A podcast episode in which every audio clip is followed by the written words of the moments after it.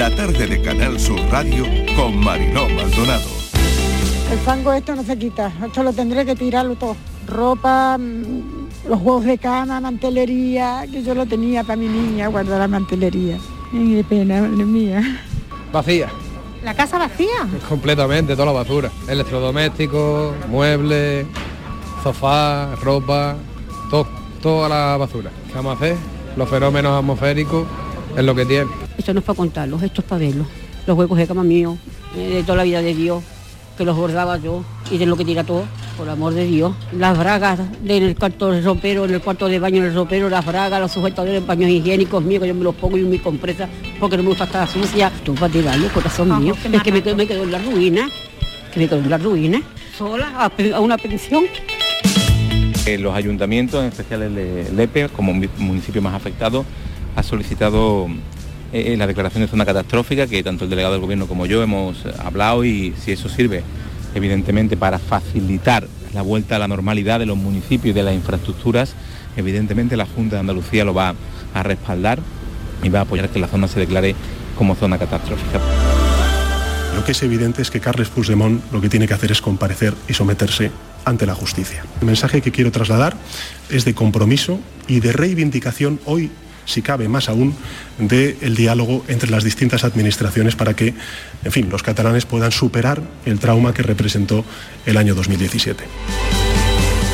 Y es una buena noticia porque creo que el Estado de Derecho tiene que funcionar y lo importante es que una persona que supuestamente ha delinquido, como así se estima por parte de los poderes judiciales, sea puesta ante los tribunales españoles, sea juzgada, sea condenada y cumpla con la pena que le corresponda. Sigote, señor Sánchez. Mira, en primer lugar, pido que se rectifique inmediatamente la afirmación de la portavoz socialista que Ciudadanos se gasta el dinero en putas. Pido que se rectifique inmediatamente. Yo es que eso no lo he oído, pero por supuesto eso es una barbaridad. Yo una pido falta que de rectifique que ha dicho que la, que la izquierda se gasta el dinero en putas, textualmente, y eso lo recoge el diario de sesiones. Pues tendrá que rectificarse primero, nada más. Esa moralidad que él tenía le permitía gastarse el dinero. Eso es lo que he dicho. Ahora, si ustedes no lo entienden, es su problema. Que esa moralidad de ese señor del Partido Socialista, puesto por el Partido Socialista, es la misma moralidad que le permite gastarse el dinero de los parados en prostíbulos. Perdone, presidente, la moral es individual, no colectiva. Por favor, que rectifique el portavoz pero de pida Ciudadanos. pero pida usted no el turno puede de estar palabra. juzgando a la izquierda en su conjunto por la moral de una usted- persona. Así que, por favor... El portavoz de Ciudadanos ha dicho literalmente, y se podrá consultar en los vídeos, que esa supuesta superioridad moral de la izquierda es la misma que nos hace gastarnos el dinero en prostíbulos. Eso es lo que ha dicho en su primera intervención. Entiendo, entiendo, entiendo que es inaudito que eso se permita por parte de la mesa que figure en el diario de sesiones. Nuestro grupo parlamentario le solicita formalmente que el portavoz retire esa afirmación y no coste en el diario. Muchas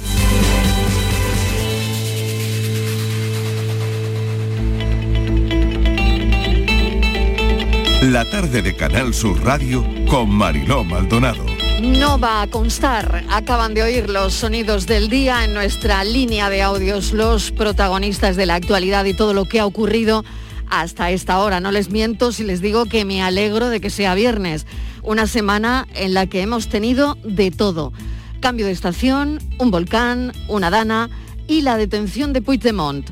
Anoche, antes de irnos a dormir, lo imprevisto, giro de guion o para algunos un lo que faltaba.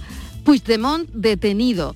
Así que durante la mañana y lo que queda de día, terremoto político. Puigdemont fue detenido en Cerdeña, en Italia, en cuanto pisó el suelo de la isla. Será la justicia italiana la que decida qué va a pasar. Todo gira en torno a la legalidad o no del arresto. Ahora mismo ya no queda nadie por valorar esta detención. Se resolverá a lo largo de la tarde el debate procesal. Quedará en libertad, bueno, pase lo que pase, tendrá repercusión y estaremos pendientes. Las consecuencias de esta detención entre el Estado y Cataluña imprevisibles. Hasta que llegó la detención de Puigdemont, Bruselas debatía sobre un cargador universal para móviles, para que sean todos iguales. Esto ha pasado, por supuesto, eh, a otro plano informativo, lo de los cargadores, claro. Y lo último es que el presidente de la Generalitat, Pere Aragonés, se va a pasar el fin de semana en Italia. Imaginamos que ya vuela a Cerdeña porque su salida está prevista para dentro de un rato. El volcán de La Palma aumenta su virulencia, enormes explosiones y la lava sigue engullendo y cubriendo la isla. Hay un consejo de gobierno del Ejecutivo Canario porque hay dos problemas acuciantes allí. Uno, la falta de vivienda, como comentábamos ayer, y otro, las explotaciones de plátanos, que es de lo que vive el 80% de la gente. Hay más de 400 hectáreas de plataneras cubiertas de ceniza. Y parece que a la Dana ya le quedan pocas horas para salir del país. Jornada de limpieza y realojo. Las calles no parecen las mismas en Huelva. Los vecinos de la costa de Huelva todavía perplejos por la fuerza de la Dana y quitando barro a esta hora. En Ayamonte, Isla Cristina y sobre todo Lepe. En Gibraleón y Cartaya también llovió con mucha fuerza, pero no con tanto destrozo. La prioridad, atender las necesidades que tienen ahora mismo las personas que en dos horas se les hundió el mundo, se les ha inundado todo. Mucho destrozo, el muro de un colegio, dos guarderías que tuvieron también que ayudar para poder salir de allí. La verdad es que unas noticias engullen a otra esta semana. La actualidad está en Italia, pero nuestro corazón sigue con los vecinos de la costa de Huelva y con los vecinos de La Palma. Y el saldo de destrucción que deja el volcán Cumbre Vieja, la verdad es que es tremendo. Así que lo único es que no perdamos el foco. Bienvenidos a la tarde.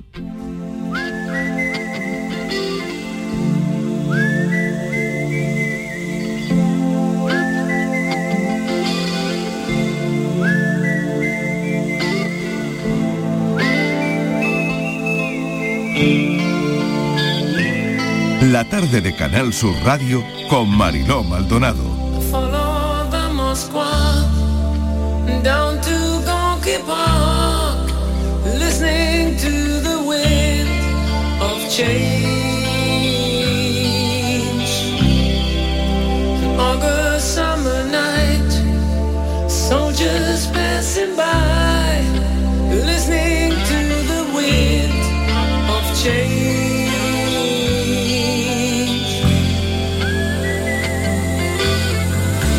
Esta canción tiene silbidos. ¿Oyen? Un silbido precioso.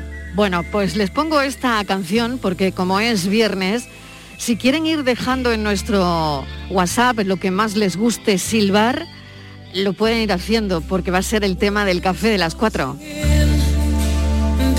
Nuestro realizador Fran Hernández lleva buscando silbidos musicales toda la mañana y esta es una canción maravillosa que ha encontrado donde la verdad es que escuchamos un silbido magnífico. De eso hablaremos hoy en el café de las 4 de la tarde, de los silbidos, de silbar. Incluso podéis silbar la sintonía del café.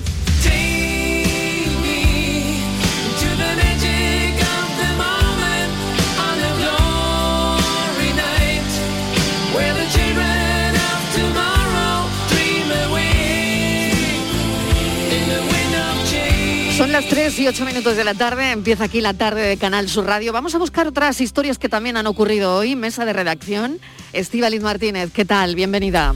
Hola Marilo, ¿qué tal? Buenas tardes. Pues vamos a empezar con una detención realizada por la Guardia Civil que ha detenido a un médico de 64 años de edad tras ser acusado de grabar en, la consulta partes íntimas de sus pacientes, por supuesto sin la autorización de estas pacientes. Se calcula, Mariló, que las víctimas eh, grabadas eh, pueden ser más de 100. El médico eh, vendría realizando estas grabaciones desde hace aproximadamente unos dos años. Como te decía, han sido grabadas en su consulta o despachos en la localidad sevillana de Morón de la Frontera, en Badolatosa, en Estepa y en Sevilla capital. Y también en sus visitas a domicilio, porque este doctor, este médico, pues atendía a alguna de sus pacientes, visitaba en sus domicilios.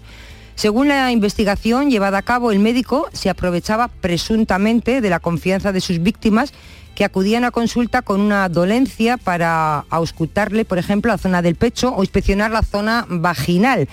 Entonces, ¿qué hacía? Realizaba grabaciones de vídeo con un teléfono móvil que tenía siempre en el bolsillo de la camisa, con la cámara siempre apuntando hacia afuera.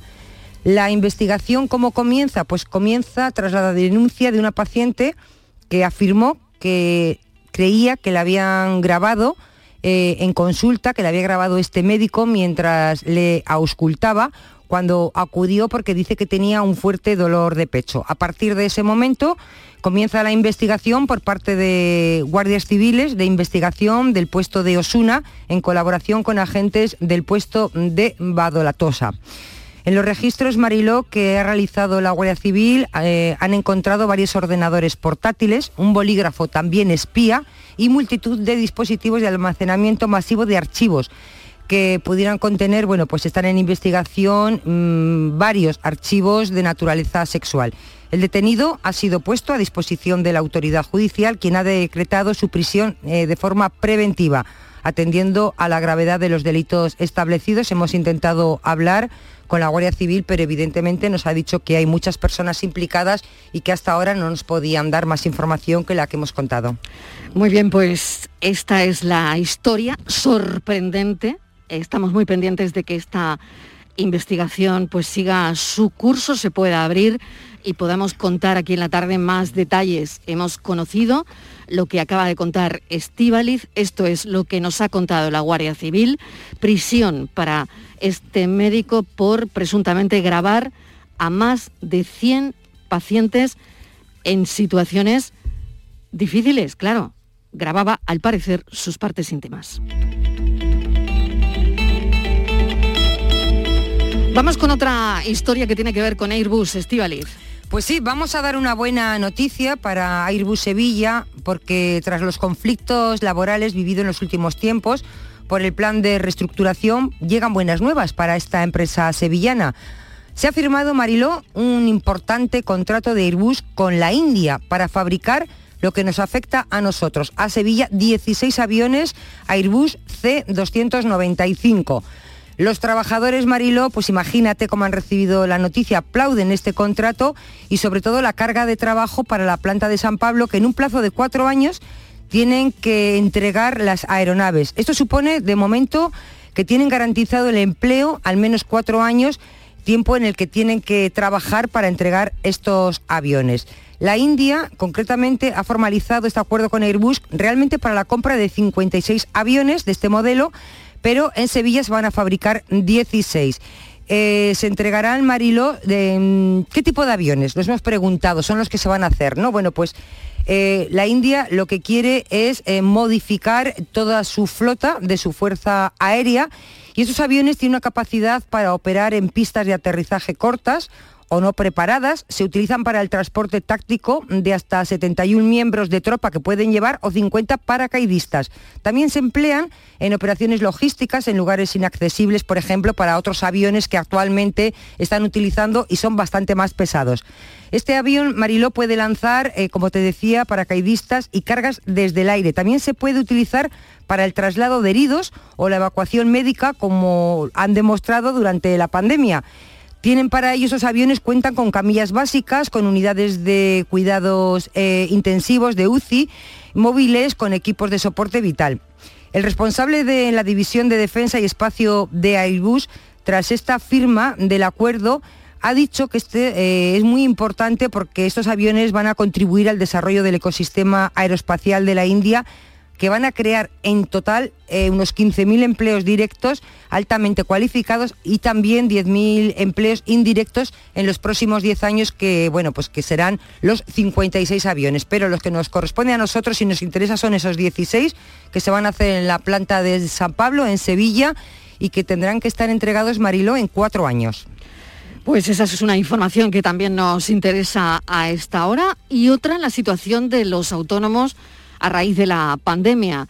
Se ha presentado esta semana el barómetro eh, de septiembre y los principales problemas son para 300.000 graves que le obligarán a reducir su plantilla en los próximos meses. Uno de cada cuatro autónomos considera que la subida de la luz es su principal problema. Dos de cada tres afirman estar aún lejos de la recuperación de su actividad. Por lo tanto, la cifra, Estíbaliz Martínez, sería que 75.000 autónomos prevén cerrar cuando finalice su prestación. Sí, Marilo, hay muchos problemas encima de la mesa, pero quizá entre las críticas más repetidas por el colectivo se encuentra ese paquete de ayudas directa de 7.000 millones de euros aprobado por el Gobierno, que tan solo el 9,7% la han solicitado. No quiere decir esto que la hayan concedido, simplemente la han solicitado. Casi el 80% de los autónomos, Mariló, se ha quejado de las trabas burocráticas que tienen para solicitarla, que no pueden, y además que el decreto, que esto es muy importante, deja fuera del alcance de esas ayudas que no pueden tener ayudas aquellos autónomos, aquella persona física al no poder justificar sus gastos. A esta queja, Mariló, tienen otras, tienen muchas, ¿no? Es la subida de impuestos, otra preocupación es la subida de la luz. Casi el 27% de los profesionales opina que estas facturas ponen en peligro la supervivencia de sus negocios. Así que, como verás, tienen muchos problemas encima de la mesa. Después de este análisis se ha podido comprobar que muchos de los encuestados, muchos autónomos se encuentran todavía lejos de la recuperación de la actividad prepandémica. Vamos a hablar con Lorenzo Amor, presidente de la Federación de Autónomos. Señor Amor, bienvenido, gracias por atender nuestra llamada. ¿Qué tal, Mariló? Muy buenas tardes. Bueno, ¿qué fotografía refleja ese barómetro? Bueno, la fotografía que refleja el barómetro es que bueno, estamos en un proceso donde una parte de autónomos ha ido recuperándose, estaríamos hablando de un 30% de autónomos, pero la inmensa mayoría, dos de cada tres, 67%, le queda todavía un largo camino, ¿no? un largo camino hacia esa recuperación. Estamos en una situación, mire, yo siempre pongo un ejemplo, ¿no? Esto es como un pantano, ¿no? Nuestra Andalucía, pues tenemos muchos pantanos que se ha quedado sin agua la pandemia nos ha llevado a que poco a poco pues hayamos ido perdiendo agua, hemos perdido venta, actividad, lo hemos perdido todo. Y ahora, pues sí es verdad que desde el mes de, mayo prácticamente, con el fin de las limitaciones, restricciones que se han ido suavizando, pues ha empezado a llover. Pero claro, queda mucho, queda mucho mm, pantano por llorar, ¿no? Entonces, esa es la situación que tienen los autónomos. Y he puesto este ejemplo porque eh, refleja para que todos los, oyentes puedan entender ¿no? la, situación que tienen los autónomos andaluces. Con esperanza, con esperanza de que indudablemente eh, sabemos que poco a poco puede ir recuperándose la actividad, pero también con la prudencia de saber que eh, bueno, venimos de una situación muy complicada.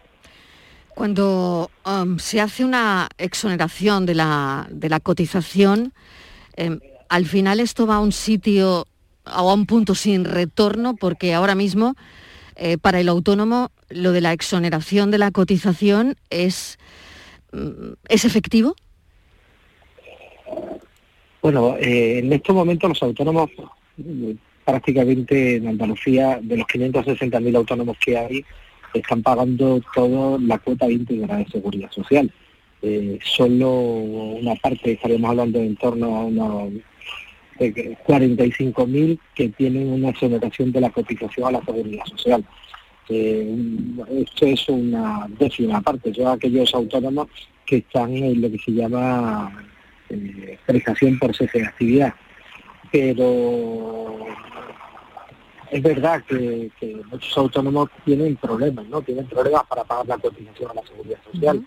Eh, y esto es algo que, que hay que ponerle solución, ¿no? Hay que ponerle solución porque eh, el problema del autónomo en estos momentos es que, como digo, está en una fase, está en una fase que ha dejado de caer, que empieza a vender más que el año pasado, a tener más actividad que el año pasado, pero queda todavía un largo camino y todo lo que sea facilitarle pues pagar menos impuestos, pagar menos cotizaciones, tener menos trabas, tiene que ser bienvenido para que la recuperación sea efectiva cuanto antes. En el barómetro también se habla del paquete de ayudas directas de 7.000 millones de euros aprobado por el Gobierno. Eh, solo el 9,7% parece que la han solicitado. ¿Por qué? Y lo voy a hacer, con esto me voy a morder la lengua, ¿no? Esto ha sido una tomadura de pelo a los autónomos. Hace una tomadura de pelo a los taxistas autónomos de Andalucía. Hace una tomadura de pelo a los autónomos, los fotógrafos autónomos, a los fisioterapeutas, a, a- a multitud de actividades de autónomos, a los periodistas autónomos, a los psicólogos. Esto se habla de Tengo problemas con la comunicación, señor Amor. Muévase un poco porque mm, le estamos escuchando con muchísima dificultad. A ver, A ver, si podemos mejorar la calidad del sonido. A ver ahora. A ver ahora. Mm. A ver ahora. Algo Esto mejor. Ha sido, ha sido una tomadura de pelo a, a miles y miles de autónomos. El gobierno central saca un decreto en el mes de marzo, nos habla de una ayuda directa, que no son ayudas directas, es una subvención, que tiene justi- que estar justificado con un gasto. Decenas de miles de autónomos en Andalucía, el problema que tiene que su actividad ha estado cerrada durante mucho tiempo, no han tenido actividad, por ejemplo un guía turístico, pero no tiene gasto. Y como no tiene gasto, no puede justificar esa subvención. Pongo el ejemplo del guía turístico, como del fotógrafo que no ha tenido bodas, bautizos, comuniones, del taxista que no tiene gastos y quedan fuera de esta ayuda. Por lo Como tanto, si no dice, tienes gastos, por entenderlo, señor Amor, si no tienes gastos no puedes solicitar la ayuda. No, porque no tienes para justificarlo. A ti te dan una ayuda. No pero tú tienes justificas que, eres autónomo. Pero bueno, No, no cotizas, justifica- estás no pagando... justifica- no justifica, a ti te dan 4.000 euros, pero tienen que ser con una factura. Y si tú no tienes facturas, dígame qué facturas tiene un guía turístico. ¿O qué facturas tiene un taxista? Pero sí está pagando la seguridad social, ¿no? Si está pagando la seguridad social y si ha dejado de facturar más de un 90% en el año O sea, 2020. la cuota de la seguridad incluso- social no se puede dejar de pagar. Un autónomo no puede dejar de pagarla, ¿no?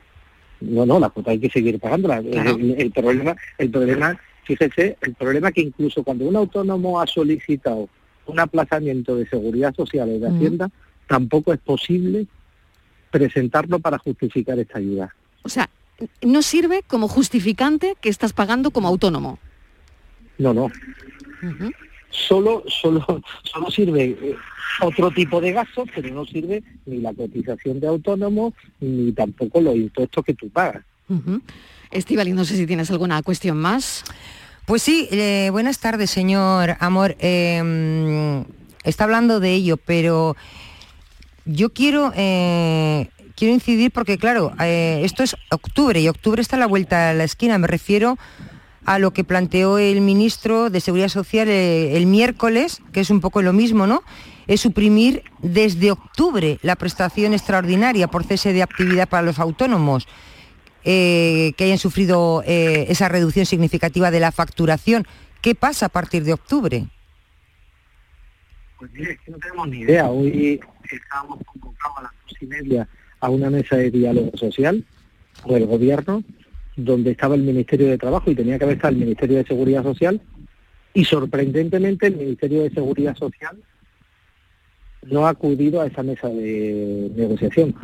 Fíjense que esto vence el día 30, el gobierno quiere aprobarlo en el Consejo de Ministros el día 28 y lo que no ha ocurrido nunca en nuestra democracia, que a una mesa de diálogo social no se presenta una parte del gobierno. Eso ha ocurrido hoy. Y ha ocurrido porque el señor Escribá y sus representantes en la mesa de diálogo social no han aparecido. ¿Cuándo será la próxima reunión, señor Amor? Eh, eso lo tendrá que decidir el gobierno. Nosotros, como otras veces, estamos con los teléfonos conectados y esperando solucionar a las empresas, a los 250.000 trabajadores que están en el ERTE y a los 229.000 autónomos que están en cese de actividad. Estamos con los teléfonos enchufados y pendientes porque lo que queda es certidumbre a estas empresas, a estos trabajadores y a estos autónomos. Pero ya le digo, eh, bueno, es poco serio, es poco serio que un ministerio del Gobierno de España hoy no haya estado en la mesa de negociación para dar respuesta a certidumbre y tranquilidad a esos eh, empresas, trabajadores y autónomos. Señor Amor, gracias por habernos atendido. Em, bueno, esta es la situación de hoy y del barómetro de septiembre que se presentó esta semana. Gracias, un saludo. Un saludo. Lorenzo Amor es presidente de la Federación de Autónomos de ATA. Nos vamos un momentito a publicidad y a la vuelta hablamos de investigación. 3 y 25. La tarde de Canal Sur Radio con Mariló Maldonado. También en nuestra app y en canalsur.es. Aquadeus, ahora más cerca de ti, procedente del manantial Sierra Nevada, un agua excepcional en sabor, de mineralización débil que nace en tu región. Aquadeus Sierra Nevada es ideal para hidratar a toda la familia y no olvides tirar tu botella al contenedor amarillo. Aquadeus, fuente de vida, ahora también en Andalucía. Hola, cariño. ¿Nos vamos? A ver qué dice sobre mi destino el nuevo rasca galleta de la fortuna. Escucha las señales y llegarás más lejos de lo que pensabas. Las señales. Gire a la izquierda y diríjase al suroeste. ¿Suroeste? ¿La costa de la luz? Nuevo Rasca Galleta de la Fortuna de la 11. Descubre tu destino y disfrútalo como tú quieras. Rasca y gana hasta 100.000 euros al instante con el nuevo Rasca Galleta de la Fortuna de la 11. Juega responsablemente y solo si eres mayor de edad. La actualidad y las novedades en salud. Las noticias sobre investigación médica, prevención, terapias y un consultorio para responder a tus dudas. Envíanos tus consultas en una nota de voz al 616-135-135. 616 135 135. Por tu salud con Enrique Jesús Moreno. De lunes a viernes desde las 6 de la tarde. Quédate en Canal Sur Radio, la radio de Andalucía. Oye, Harry, ¿sabes que ya puedes descargarte la nueva app de Canal Sur Radio? Sí, qué bueno, ¿no? Y además en formatos Android y para iWeb. ¿Para qué? Para el iPhone, Harry, que también vale para el iPhone. ¡Qué maravilla! ¿Has oído eso, Marlenbers? ¡Ole, su primo! A- a- Ahora En la nueva app de Canal Sur Radio, Harry, puedes escuchar los cinco canales de la radio pública de Andalucía. Es verdad, están todos. Canal Sur Radio. Buenos días, Andalucía. Radio Son- Andalucía Información. De estos asuntos que van a conocer Canal Fiesta. Estamos en Canal Fiesta Radio. Flamencoradio.com. A la paz de Dios, señoras y Y señores. Canal Sur Radio Música. Comenzamos, queridos, Y comenzamos. además todos los podcasts, la radio a la carta y la programación local de todos nuestros centros. Harry. No esperes más y hazte ya con la nueva APP de Canal Sur Radio. Sí, señor. Quédate en Canal Sur Radio, la radio de Andalucía.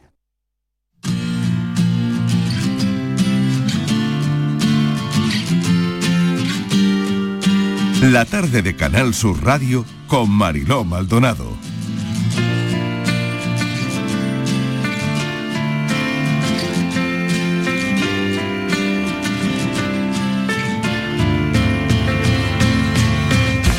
Esta va a ser una noche importante, la noche de los investigadores por décimo año consecutivo y al mismo tiempo que en otras 371 ciudades europeas les invitan a descubrir el lado más humano de la investigación.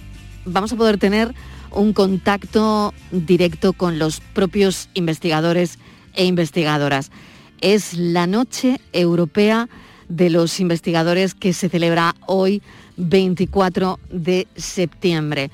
Y nos ha traído una de las ponencias del microscopio al paciente, porque esta noche van a tener lugar charlas muy interesantes y se va a dar a conocer la investigación que actualmente se está llevando a cabo en nuevas terapias en medicina regenerativa para diagnosticar, por ejemplo, pues el cáncer, ¿no? Tratamientos del cáncer mediante el estudio de células madres cancerígenas. Estivaliz, esto va a ser muy interesante y es una noche que además se hace al unísono en 371 ciudades.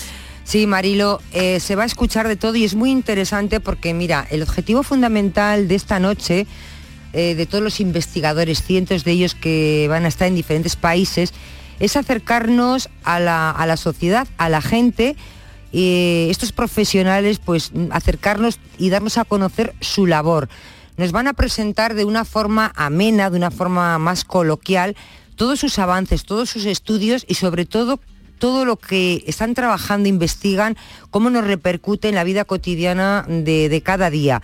Y sobre todo, Marilo, también este evento tiene otro fin que es muy importante, que es presentarlo como una herramienta fundamental para despertar vocaciones científicas en la juventud y potenciar la carrera investigadora como salida profesional. Muy importante, hay temas. Era muy difícil elegir un tema, pero había que elegir uno. Marilo. Claro, hemos elegido este que tiene que ver con la regeneración eh, y, y también con las células madres.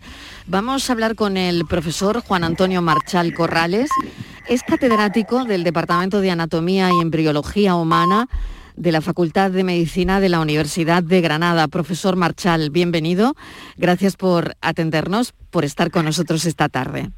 Hola, buenas tardes. Bien hallado. Trabajan en la regeneración y en el cáncer, en el yin y el yang de, las células madres, ¿no? Esas células que tienen la capacidad de, de regeneración, ¿no? Y que a la vez, fíjese, ¿no? Qué contradicción son las que producen tumores también. Pues así es, nosotros trabajamos, como yo digo, eh, el yin y el yang y, de más actualidad está el lado claro y el lado oscuro de la fuerza, ¿no? En este caso de las células madre, ¿no? Y eso es un poco lo, que nosotros hacemos en nuestro laboratorio, un grupo que es multidisciplinar con múltiples eh, titulaciones de, investigadores que vienen de distinta formación en su carrera y que nos dedicamos pues a aprovechar por un lado eh, el poder que tienen las, eh, la- las células madres, también en el lado claro, las células madres eh, normales en nuestro organismo para regenerar y producir eh, reparación de lesiones que nos producen en los órganos o en los tejidos. Para eso nosotros le ayudamos a, la- a la- a lo que ya hace la naturaleza per se, pues, le, le ayudamos e investigamos en cómo propiciar eso. Y para eso utilizamos pues tecnologías tan, tan novedosas como la bioimpresión 3D, que es una de las áreas en las que nos hemos especializado en los últimos años y es, eh, consiste en utilizar estas células de- que podemos obtener de los pacientes en hacerles eh, que se di- diferencie o que se dirijan al tejido que nosotros queremos reparar y después construir un- una estructura similar a un tejido en tres dimensiones que realmente lo que hay que hacer es utilizar para que reparar una lesión en un paciente. Por eso eh, nuestro, nuestro, nuestro lema es del laboratorio al paciente. Intentamos que lo que hacemos en el laboratorio llegue lo antes posible a los pacientes.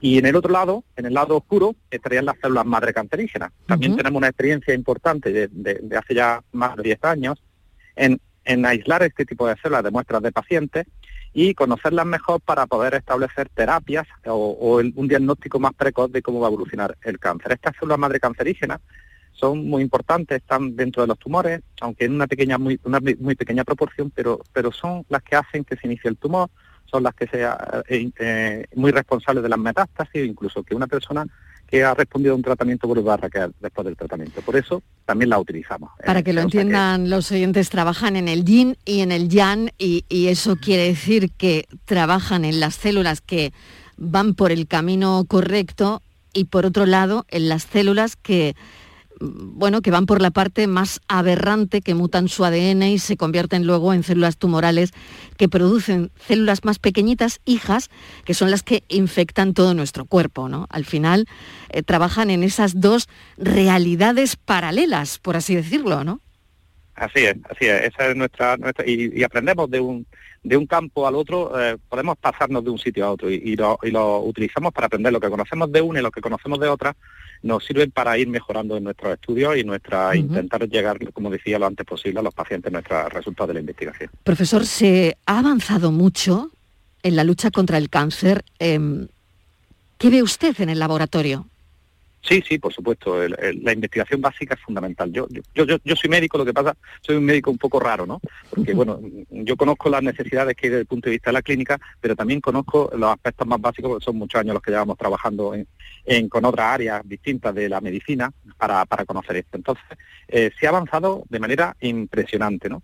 y se va a avanzar muchísimo más en los próximos años. Fíjense, un ejemplo lo tenemos mu- muy muy reciente con el tema del, de- del SARS-CoV-2, de la COVID, como es una tecnología que se estaba utilizando para intentar producir una vacuna contra el cáncer, al final, se- eh, debido a, a la urgencia de la pandemia, pues ha transformado en, una va- en vacunas que llevan ese, ese RNA, que es el que se iba a utilizar para, para el tratamiento Ujú. del cáncer, RNA mensajero, para eh, tratar, eh, para producir una vacuna y que no, y que no podamos estar en una situación más o menos eh, buena como la que estamos ahora. Entonces, eh, eso, eso que ha producido pasar de un, de una, de un ámbito a otro y el conocimiento que nos está dando el que se haya hecho esos ensayos clínicos en personas para, para la COVID va a permitir que para el cáncer pues se ha- haga, haya un gran avance en, en- en generar nuevos, nuevos tratamientos mucho más efectivos y además con- teniendo ya el conocimiento de que, que pueden usarse en pacientes de manera segura.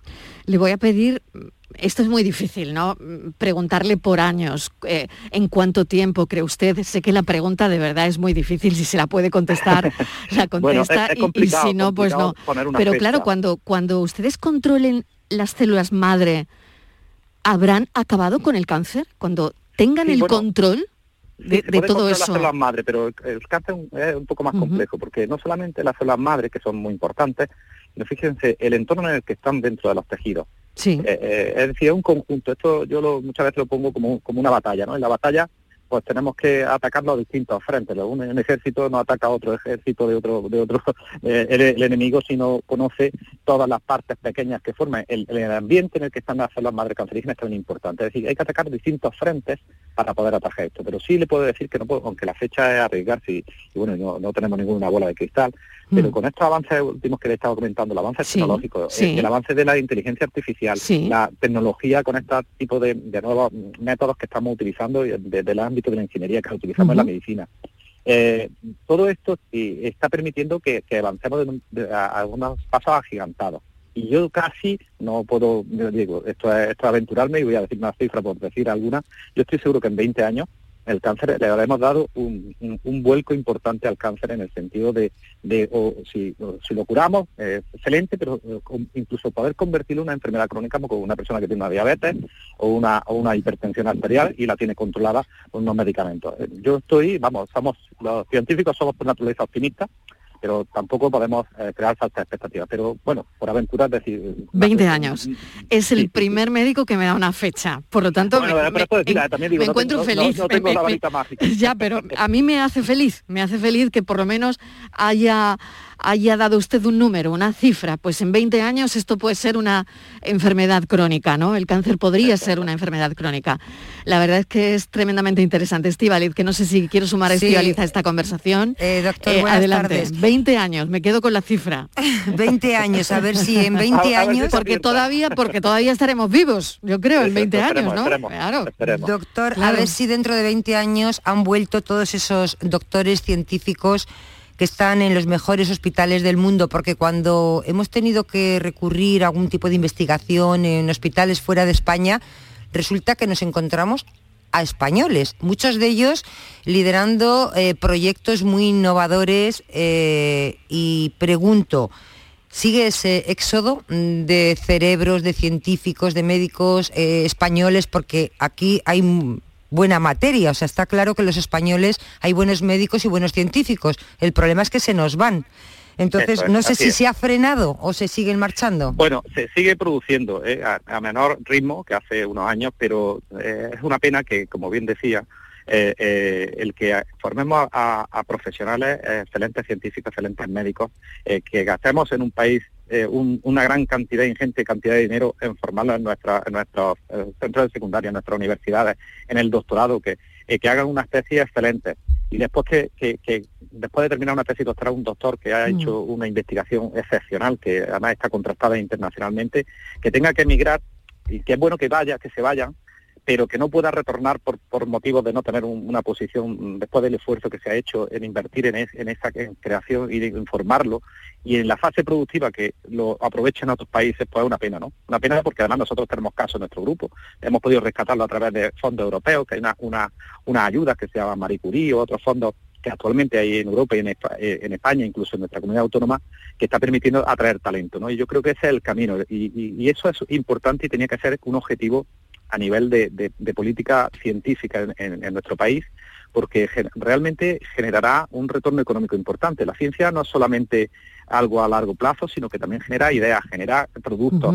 Es un motor de desarrollo eh, y, y es fundamental, y fundamental que traigamos a esta gente que son excelentes científicos y que están reconocidos en otros sitios, no como lo reconocemos nosotros. Totalmente, y fíjese, ¿no? Esta noche es la noche de los investigadores y es verdad que tendríamos que hablar de esto largo y tendido también, ¿no? Por un lado, las cosas que se están investigando, todo lo que sale de aquí que es importante, como nos está contando, y por otro lado, lo que oímos es la falta de médicos y la investigación, falta de médicos en, en hospitales y la investigación que se va. Los investigadores que no se pueden quedar por los contratos, por el tipo de precariedad. ¿Usted cree que lo que tendría que ocurrir es rediseñar la formación también hacia aspectos donde la investigación se valore más, donde se estimule a la gente a investigar, pero ojo, porque van a tener un rédito de esto, ¿no? No un contrato sí. precario.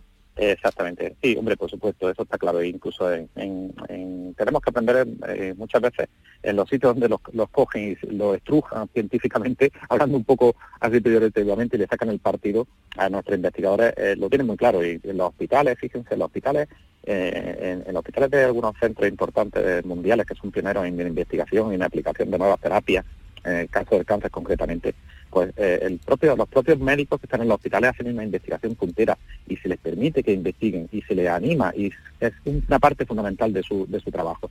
Por eso sí es cierto que tenemos que cambiar un poco el- los, los- un poco la formación, la formación e inculcar eso. ¿no? También tiene que estar acompañado de políticas que Claro. puedan permitir el retorno, porque si no, bueno, estamos en la precariedad otra vez, los contratos, unos contratos que son pues, prácticamente basura, ¿no? Y mantenerlos en un, un tiempo corto, que no saben después qué van a tener que hacer, si se van a tener que ir al paro, ¿no? Es decir, eh, es un conjunto de ambas, ambas cosas.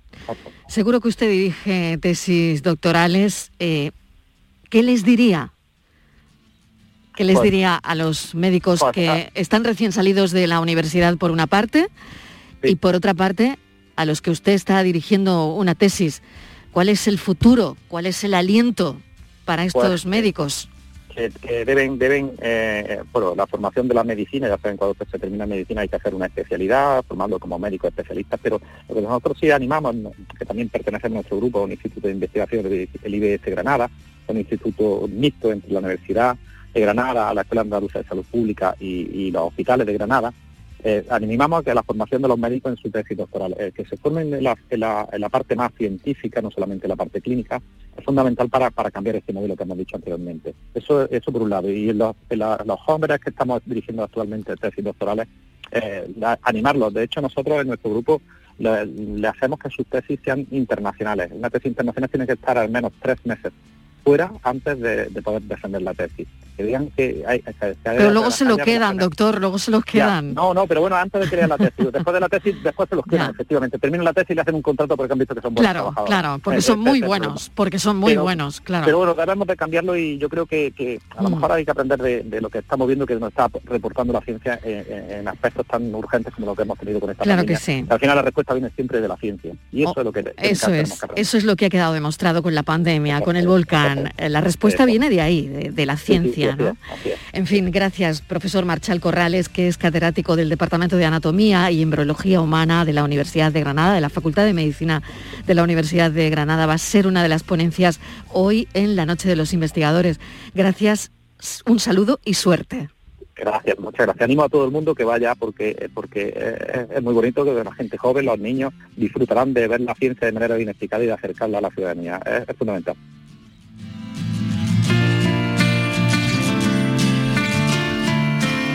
Sevilla acoge estos días, cambiamos de asunto, su tradicional feria taurina de San Miguel, la primera de esta importancia que se celebra en la maestranza desde el inicio de la pandemia. Estamos con Juan Ramón Romero. Juan Ramón, bienvenido. ¿Qué tal? Buenas tardes y muchas gracias. Bueno, es la, la primera grande, ¿no? La primera de, de importancia o de esta importancia, ¿no? Yo creo que Sin va- menoscabar al resto.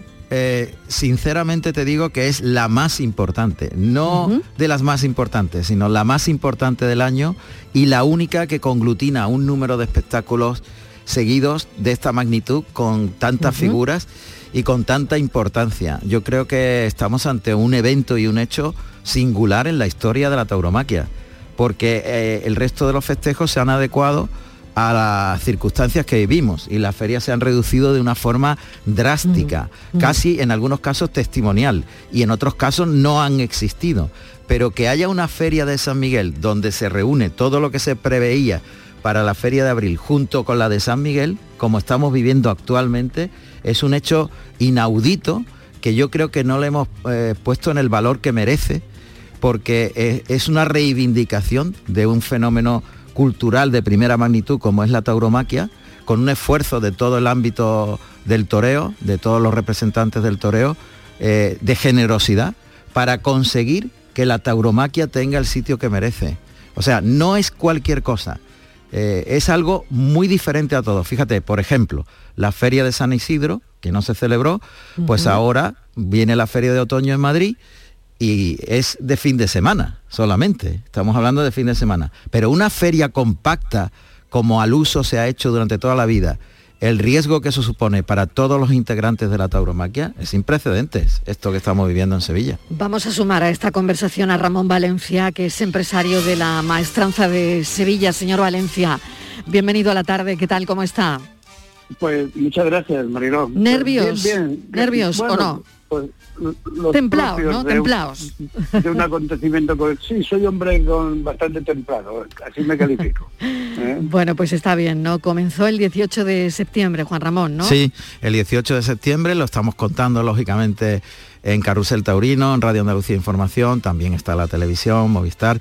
Eh, el mundo del toreo en su conjunto, no hablo ya puntualmente del mundo andaluz, que ahora mismo Andalucía es la locomotora de la tauromaquia, sin duda, sino que el resto del mundo está centrado ahora en Sevilla porque, insisto, y lo digo eh, eh, con contundencia porque me, lo merece, eh, estamos ante un acontecimiento, un esfuerzo único, ¿eh? y, y es Sí. maravilloso. Además, eh, yo creo que co- con, muchas ganas, Juan Ramón, Sí. porque han sido casi dos años, casi dos años, ¿no? Sin, sin esta fiesta. Totalmente. Entonces, yo creo que es un momento para... Yo creo que todo, todo el mundo ent- entregado, ¿no? Todo Absoluta. el mundo. Mira, hay un detalle, lo- los matices son fundamentales en el toreo, en la tauromaquia, en, en este arte y también en el espectáculo en sí.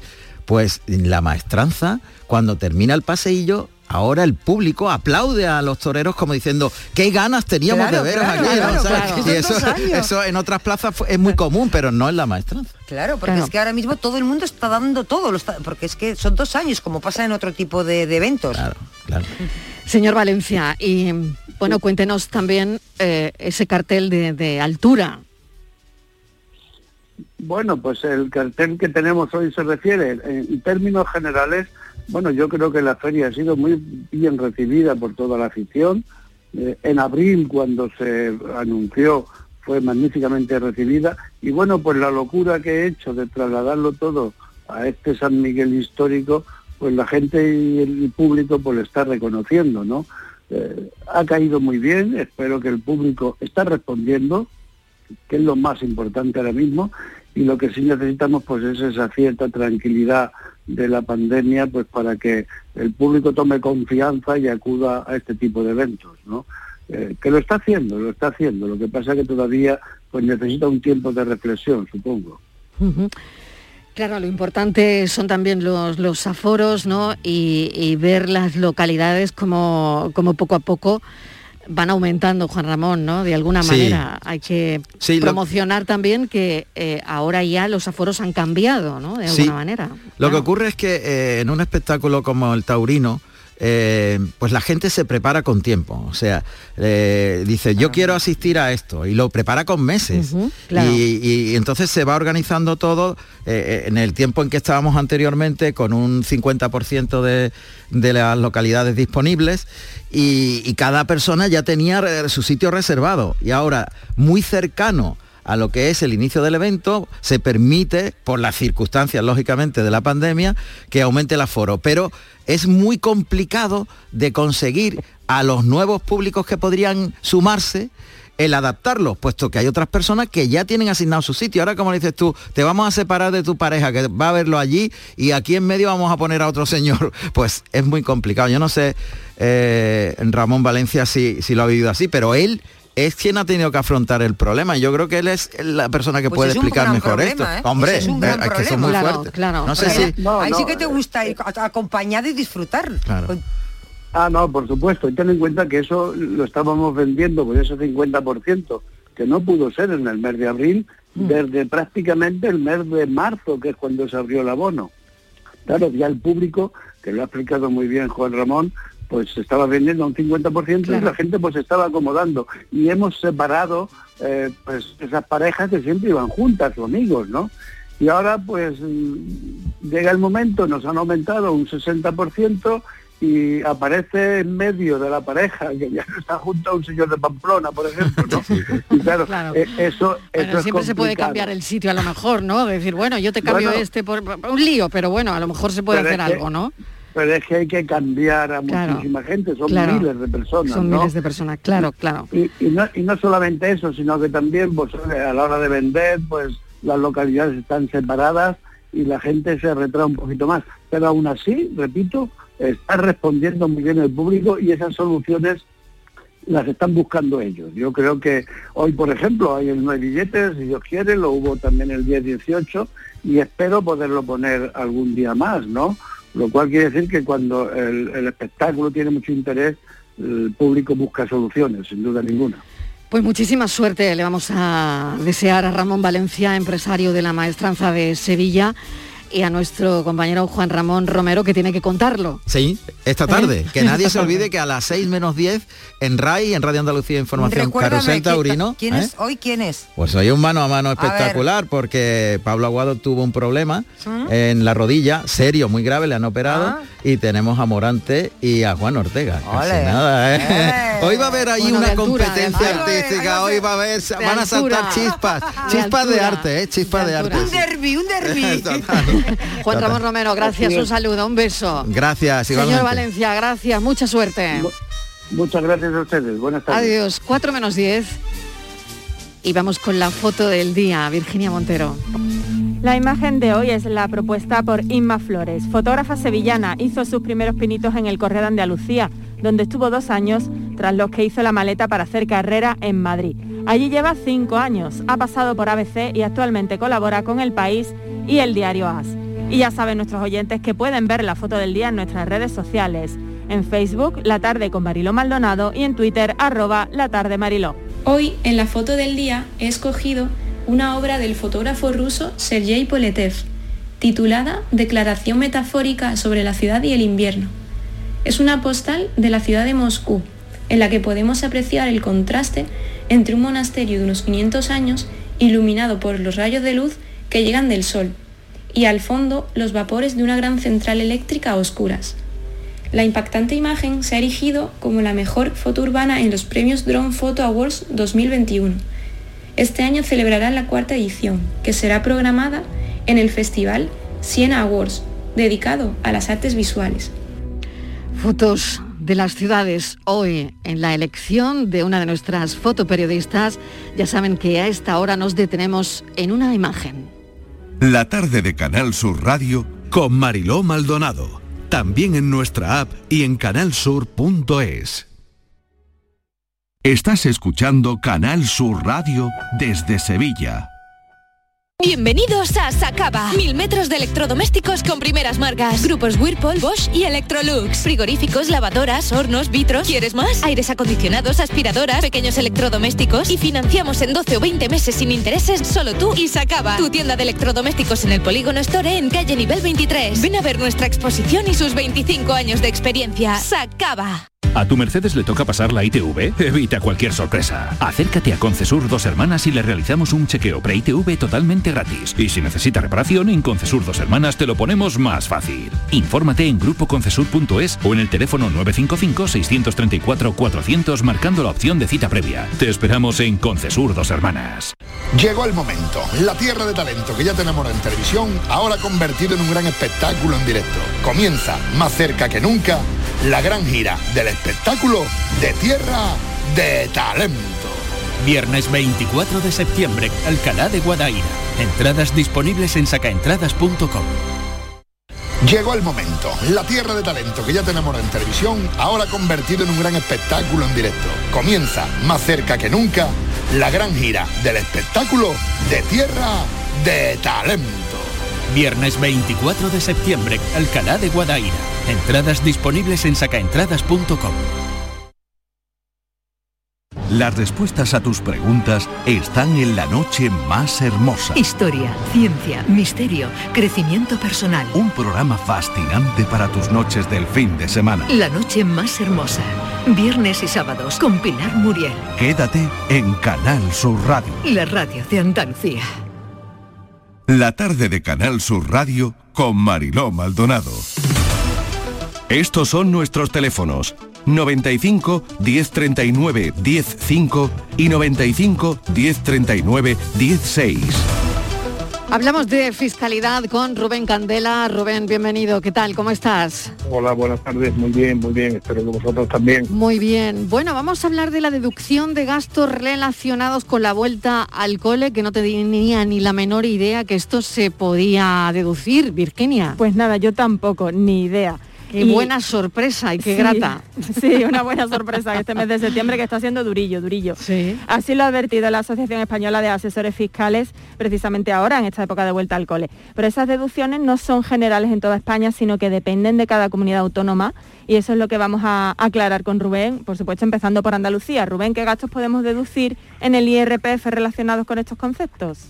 Hola, pues mira, como dices, eh, esto no es general ni mucho menos, hay 17 comunidades autónomas y yo diría que hay 17 tipos de deducciones distintos.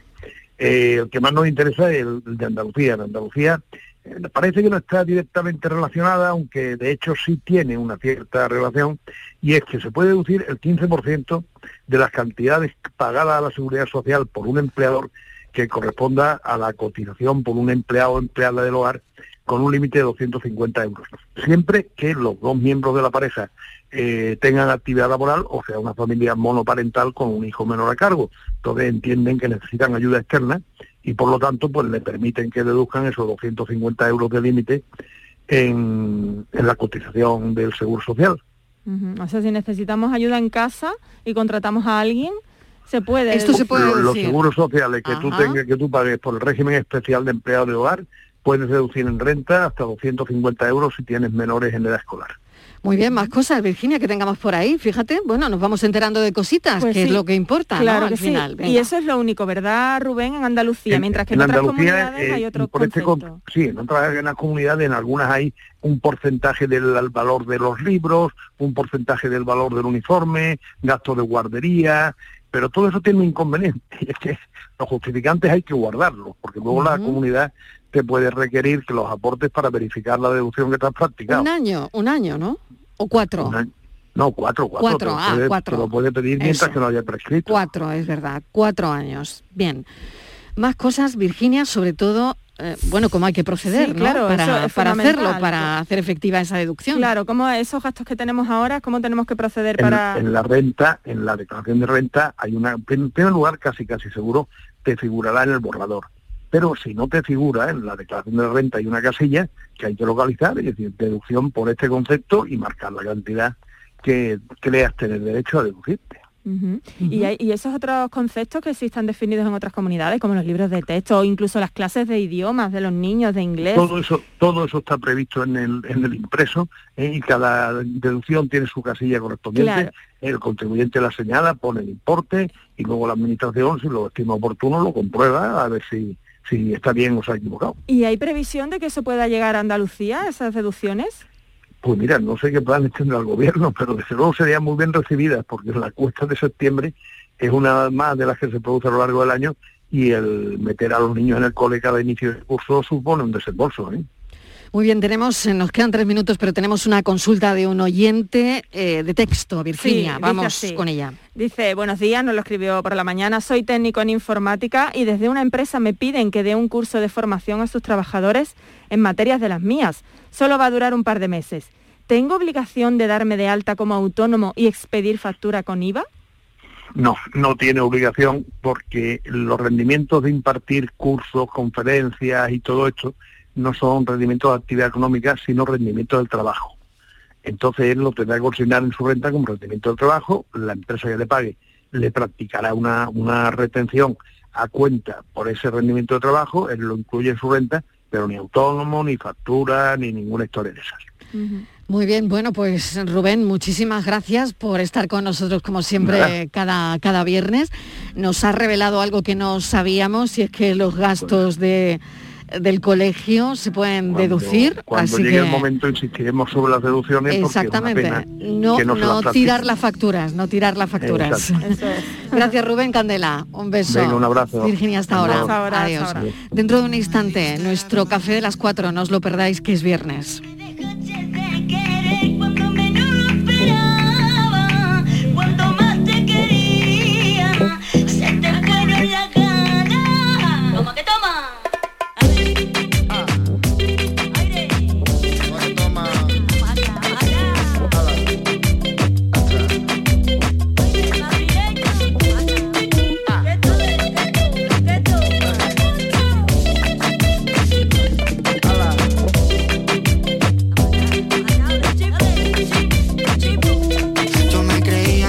Más cabrón, pero me estoy notando el corazón. Estás apretando mucho, mami, déjalo. Si quieres te doy la razón. Yo lo único que quiero es largarme de aquí. La tarde de Canal Sur Radio con Mariló Maldonado.